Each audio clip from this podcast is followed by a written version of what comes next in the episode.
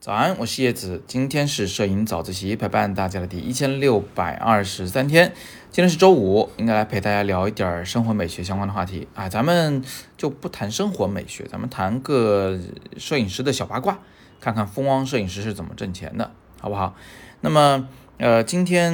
呃这个话题呢，也是源于一位叫元七的同学在咱们摄影早自习的群里提的问题啊，他说那个看我的网课啊。那个也讲到，这个风光摄影师要关注地形啊，要关注天气啊，这不是随时都能拍出大片的，啊，要非常了解那个地方，花很多的时间才行。然后他问，哎，那些摄影师又要跑这么多地方，又要花这么多时间，他们不需要赚钱吗？啊，他们那个照片放在图库网站上去卖，我看卖的也不贵呀。啊，我们讨论了一下啊，我就觉得这不行，这个还是得语音说。于是今天早自习来回答一下，希望园区同学可以看得到啊。那呃，我简单解答一下这个问题。就风光摄影师呢，其实有一些挣钱的途径的。比如说从我自己开始啊，就是我最常挣的，从风光上挣到的钱呢，其实基本上是类似于叫委托创作的这种类型。就等于说有品牌有公司，他嗯，比如说出了一个新相机或者新手机啊，或者是其他的一些这个器材的品牌啊，他觉得。呃，想要一些照片用在他们的发布会呀，嗯，广告宣传呐，或者是其他的一些这种渠道上，于是他就找到我说：“叶老师，你能不能请您去一趟非洲啊？请您去一趟东南亚啊？请您去一趟美国，然后拍一点片子回来。”嗯，我们就会把这个东西给落实好。我呢，背着包就跑去他们指定的那个地方，按照我的做出来这个规划啊。去逐步去拍摄，有城市风光，有自然风光。拍完以后呢，把片子传回国内来，那他们就去使用，呃，等于是说他花钱买了我的作品，但是这个作品呢，不是现成作品，是呃他花钱，我在临时的去创作。那创作过程，比如说去哪儿，嗯，拍哪些景，当然都是跟甲方爸爸有确切商量的，这是一种啊，叫委托创作。委托创作的钱是怎么挣呢？嗯，不是说。就是单独给你算报酬，一般呢是说，就是比如说我去非洲，我给他报个价吧，啊需要多少钱啊？然后呢他呢就把这个钱给我，那给我以后，我只要能拍出他满意的作品，中间那个钱怎么花他是不管的啊。这个有点像这个美国国家地理委托摄影师去创作作品的时候，他们也是啊给一笔创作经费，然后你这个摄影师怎么花的，花了多少剩了多少他是不管的，剩下的钱其实就是摄影师自己的利润啊。这是一种形式，那还有一种形式呢，就是我做一个自由风光摄影人，我跑到这儿跑到那儿，拍了很多好看的照片，然后最后呢，我把照片拿到图库网站上去售卖。图库网站是干什么的呢？他们其实就是摄影师和呃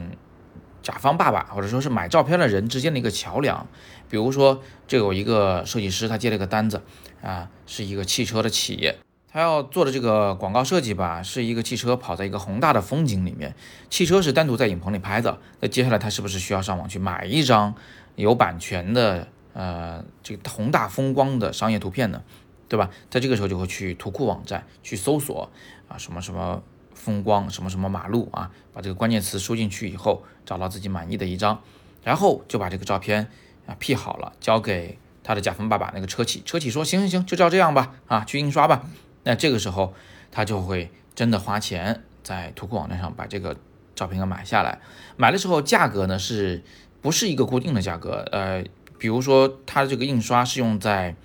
嗯大型的广告牌上，然后要在全国分发，比如说一万张广告牌啊，那么他所付的钱可能会要贵一点。如果他说我买下来，我只是用在自媒体上发个这个公众号啊，他付的钱就会小一些，少一些。那有人说，为什么这么便宜？摄影师怎么挣钱呢？哎，你别忘了，他们出售的不是独家的版权，是吧？就这个照片，他五百块钱卖给了这个人，他还可以五百块钱卖给那个人，多卖几张出去，或许成本还是够的。但是这里就要注意啊，就是图库摄影师，他的最终目的还不是说就把这张照片拍得呃无敌的完美，他其实是要拍得符合那些设计师的需要才行。而且你要说图库摄影师能发大财吗？这个事儿，反正我是问过国内数一数二的这个图库摄影师啊，他亲口跟我说的是，别指望。能够生活，能够这个买得起你的器材，付得起你的旅费就不错了。真正能靠它发大财的那是屈指可数，就不要把那个中彩票的事情就是当做我们的一个人生目标。那其实除了上面两种方式以外，我们还有很多的用风光摄影挣钱的方式，呃，但是呢都是比较零碎的，就是当不了一个主营的业务，包括出点书啦、讲讲课啦。打打比赛得个什么奖啦啊，这些东西都是细枝末节，我们就不多说啊。但是呢，还有一件事，其实大家可以做的，就是有的风光摄影师他做风光摄影，并不是为了做风光摄影，是为了做网红啊，打个引号，不带贬义的。什么意思呢？就是这些风光摄影师他拍风光，并不是为了拍风光，而是这个做了粉丝经济这件事儿，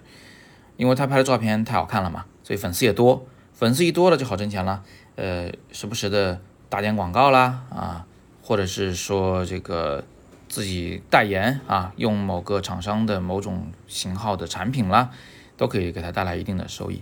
就大概就是这么个情况。不过呢，呃，这一位叫做元气同学，可能你误会了一件事儿啊，就是其实你说他们花那么多时间去等那个天气。去跑那么远的地方，其实也不见得啊。就有的很出名的风光摄影师，他其实就住在那个好看的风光附近，啊，他不是说真的花了三年五年去拍了这个山头，而是他在这三五年里，他可能上去了两三次，啊，从第一次上去关注这个山头开始，到最后拍到这张啊天气非常漂亮的风光照，他花了五年时间，但是不意味着他五年都住在那个山上。好，那今天我们就简单聊这么多。别忘了，今天晚上有免费的直播讲座，我会教大家怎么用手机来修片，来拯救那些所谓的废片。讲座怎么看呢？大家可以戳这个语音底部或者是文章底部的海报，扫码进去啊，进入我们群里，然后我们就会在群里面告诉大家怎么样观看，以及一些课程的福利都会发在群中。其他平台收听的同学，大家可以关注微信公众号“摄影早自习”，找到今天的帖子，你就能找到海报了。那今天我们就聊这么多啊，咱们晚上直播间见。今天是摄影早自习陪伴大家的第一千六百二十三天，我是叶子，每天早上六点半，微信公众号“摄影早自习”，不见不散。